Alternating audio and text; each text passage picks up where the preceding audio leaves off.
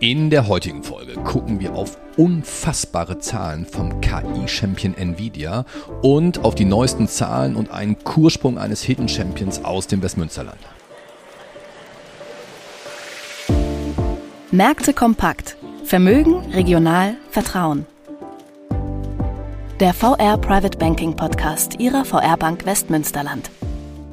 Es begrüßen Sie Christoph Bender die im Podcast besprochenen Inhalte stellen ausschließlich allgemeine Informationen dar und beinhalten keine Kauf- oder Anlageempfehlung und Anlageberatung. Weder die Moderatoren noch die VR Bank Westmünsterland haften für etwaige Verluste, die aufgrund der Verwendung der Informationen verursacht oder damit in Zusammenhang stehen. Ja, und nachdem wir an dieser Stelle beim Rückblick auf die Vorwoche eigentlich den gesamten August nur auf fallende Aktienmärkte zurückgeguckt haben und die einzelnen Indizes in diesem Monat bereits zwischen 5 und 7 Prozent verloren hatten, können wir jetzt in der letzten Augustwoche doch endlich mal wieder positive Vorzeichen vermelden. Also der DAX schließt die Woche immerhin mit einem Plus von gut 0,5 Prozent und versucht sich zumindest langsam wieder an die Marke von 16.000 Punkten. Aktuell bei ca. 15.850 Punkten. Ähnlich sieht es in den USA aus. Der SP 500 gewinnt auf Wochenbasis ca. 0,5 Prozent und beim Nasdaq waren es auf Wochenbasis sogar knapp 1 Prozent auf der Habenseite. Ja, und was ist passiert? René hat es in der letzten äh, Woche in der Abmoderation bereits angekündigt gehabt. Es spitzte sich unterm Strich auf zwei große Ereignisse zu in der letzten Woche. Erstens auf der Unternehmensseite. Da war es das Unternehmen, das mehr als alle anderen Tech-Unternehmen als Synonym für das Thema KI, künstliche Intelligenz steht, nämlich Nvidia. Und äh, hier war die spannende Frage, ob es tatsächlich gelingt, die extrem hohen Erwartungen tatsächlich zu erreichen oder am besten sogar nochmal zu toppen. Fragezeichen. Äh, das ist natürlich gleich das Thema für den Mittelblock. Und das zweite große Thema war das jährlich stattfindende Treffen der wichtigsten Notenbanker der Welt in einem kleinen Tal in den Rocky Mountains, nämlich in Jackson Hole. Ja, und äh, um was kann es in diesen Tagen bei einem solchen Treffen nur gehen?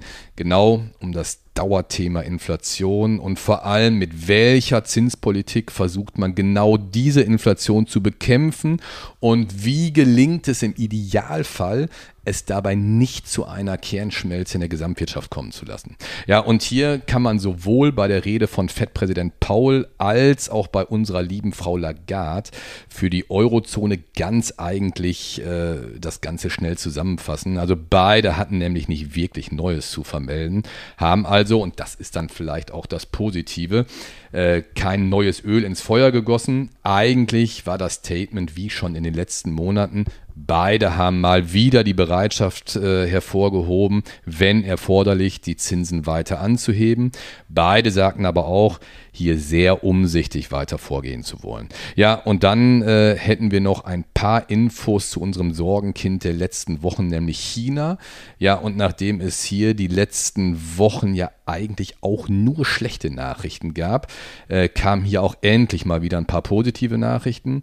Und zwar hat China erstmals seit 15 Jahren die sogenannte Stempelsteuer auf Aktien um 50 Prozent reduziert. Ja, und bereits am Freitag hatte man angekündigt, sich mit locker lockereren Kreditbedingungen gegen die aktuelle Immobilienkrise stemmen zu wollen.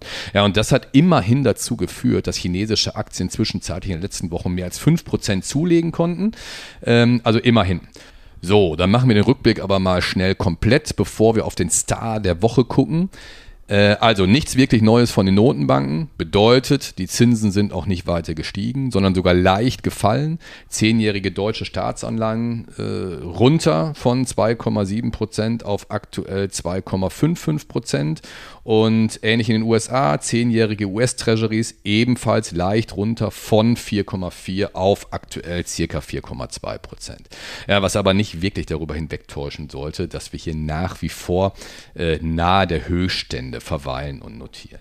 Ja, und äh, Sie kennen das Spiel mittlerweile. Wenn die Zinsen steigen, ist das schlecht. Wenn sie fallen, gut für den Goldpreis. Der stieg dann letzte Woche auch endlich mal wieder ein bisschen an. Plus 1,5 Prozent auf Wochenbasis. Aktuell kostet die Feinunze 1920 Dollar. Äh, und zum Schluss der Bitcoin. Auch der hat sich nach dem deutlichen Verlust in der letzten Woche gefangen. Gut 1% plus auf aktuell gut 26.000 Dollar. Ja, das soll es auch mit dem Rückblick gewesen sein.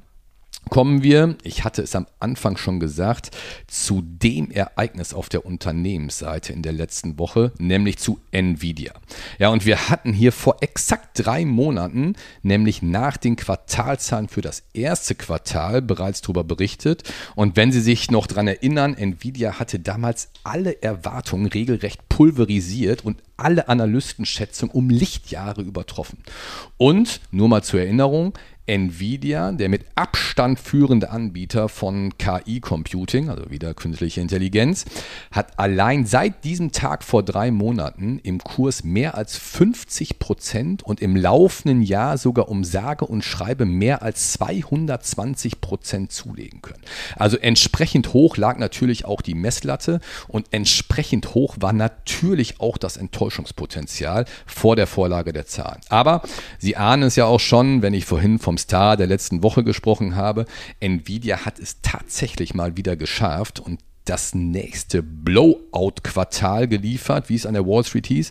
Und äh, das sieht dann in Zahlen so aus. Also kleine Kostprobe.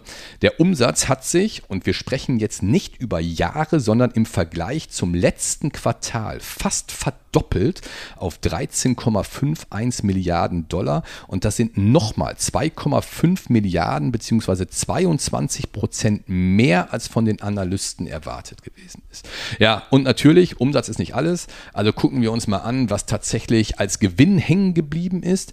Und das ist noch beeindruckender. Also als Gewinn blieben nämlich 6,5 Milliarden Dollar übrig. Und das sind sage und schreibe 148 Prozent mehr als im letzten Quartal. Und anschnallen fast 1000 Prozent mehr als noch vor einem Jahr. Also unfassbar, zumal wir hier ja nicht über irgendein kleines Startup-Unternehmen sprechen, sondern zu messen, äh, zumindest gemessen an der Marktkapitalisierung mittlerweile viertgrößtes Unternehmen in den USA hinter Apple, Microsoft und Amazon. Ja, und der Star des Quartals war weiterhin die Sparte Data Center, also die Ausstattung von Rechenzentren mit Hochleistungschips, vor allem natürlich mal wieder für das Thema KI-Anwendung. Und ähm, hier baut ähm, aktuell eigentlich jedes Tech-Unternehmen auf diesem Planeten seine IT-Infrastruktur weiter aus und Nvidia hat hier quasi eine Monopol monopolartige Stellung mit Marktanteilen von mittlerweile über 80 Prozent. Aber was an der Börse noch viel wichtiger als der Blick zurück ist, ist natürlich der Blick nach vorn. Ja, und auch hier bleibt Nvidia optimistisch und hat sogar nochmal eben die Prognosen fürs nächste Quartal nach oben angepasst. Und äh, um die hohe Überzeugung auch nochmal nach außen zu demonstrieren, hat man direkt nochmal beschlossen, das bestehende Aktienrückkaufprogramm um 25 Milliarden auf 29 Milliarden Dollar auszuweiten. Also das nennt man dann wahrscheinlich wohl Demonstration von Stärke. Ja, und äh, der Kurs hat bereits im Vorfeld äh, der Zahlen entsprechend zugelegt auf ein neues Allzeithoch. Äh, in der Spitze waren es fast 10 Prozent in der letzten Woche. Und das ist vielleicht auch nochmal interessant, das allein, also allein der Kursanstieg in der letzten Woche sind dann umgerechnet circa 110 Milliarden Dollar gewesen. Und das sind fast so viel, wie aktuell der gesamte Siemens-Konzern an Marktkapitalisierung auf die Waage bringt. Ja, und äh, natürlich waren auch die Reaktionen der Analysten entsprechend. Reihenweise sind die Kursziele nach oben angepasst worden, teilweise sogar auf über 800 Dollar. Äh, auch unsere DZ Bank hat das Kursziel deutlich angepasst nach oben. Neues Kursziel hier 615 Dollar. Ja, und äh, so viel vielleicht dann ähm, zum Star der Woche. Das soll es dann vielleicht auch gewesen sein. Gucken wir nochmal ganz kurz und bodenständig in die Region, ins Westmünsterland. Ja, und hier hat auch ein Unternehmen Zahlen vorgelegt, das wir hier im Podcast schon mal besprochen haben, nämlich 2G Energy aus Heeg. Sie erinnern sich vielleicht, Hersteller von Blockheizkraftwerken und äh, man bedient hier als Hidden Champion eine wichtige Nische im Markt für Energieerzeugung. Und es kommt auch so ein bisschen Wasserstofffantasie dazu. Wir haben beim letzten Mal darüber berichtet. Ja, und wenn auch nicht so spektakulär wie bei Nvidia, aber das erste Halbjahr ist auch bei 2G Energy ebenfalls sehr, sehr gut gelaufen. Der Umsatz konnte um knapp 20 Prozent auf 136 Millionen Euro gesteigert werden. Besonders stark übrigens ist das Geschäft äh, gewachsen außerhalb von Deutschland, also in Europa und in Nord- und Mittelamerika. Ja, und der Geschäftsführer Christian Grothold hat dann gleichzeitig die Prognosen für dieses Jahr und fürs nächste Jahr bestätigt, was vor allem, und das ist auch ein gutes Zeichen, darauf zurückzuführen ist, dass die Lieferengpässe bei der Materialversorgung überwunden sind. Ja, und auch hier mh, hm, haben die Nachrichten dem Kurs gut getan. Der Kurs sprang um fast 12 Prozent in der letzten Woche an.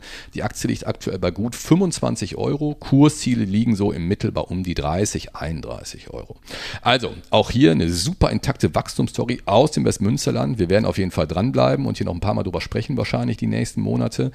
Ähm, so, dann sind wir aber auch an dieser Stelle beim Ausblick und von der Unternehmensseite wird so langsam ruhiger. Vielleicht mal ganz interessant diese Woche die Schweizer Großbank, ich sage nur Credit Suisse und Bankenkrise im Frühjahr diesen Jahres. UBS ist am kommenden Donnerstag dran mit Zahlen. Spannender wird es dann auf der volkswirtschaftlichen Seite diese Woche. Äh, da haben wir morgen die Inflationszahlen für Deutschland. Äh, und dann am Donnerstag Zahlen zum Konsumverhalten in den USA, auch immer wichtig. Und mindestens genauso wichtig dann am Freitag ähm, der Arbeitsmarktbericht in den USA, was dann bestimmt nochmal entsprechende Einflüsse auf die Aktienmärkte haben wird. So, das soll es gewesen sein. Wenn es Ihnen gefallen hat, wie immer, Feedback unter podcast at vrprivatebanking.de und ganz, ganz lieben Dank fürs Zuhören. Auf Wiederhören. Wichtige Angaben zu den im Podcast aufgeführten Wertentwicklungen können Sie unseren Shownotes entnehmen. Ihr Private Banking Team.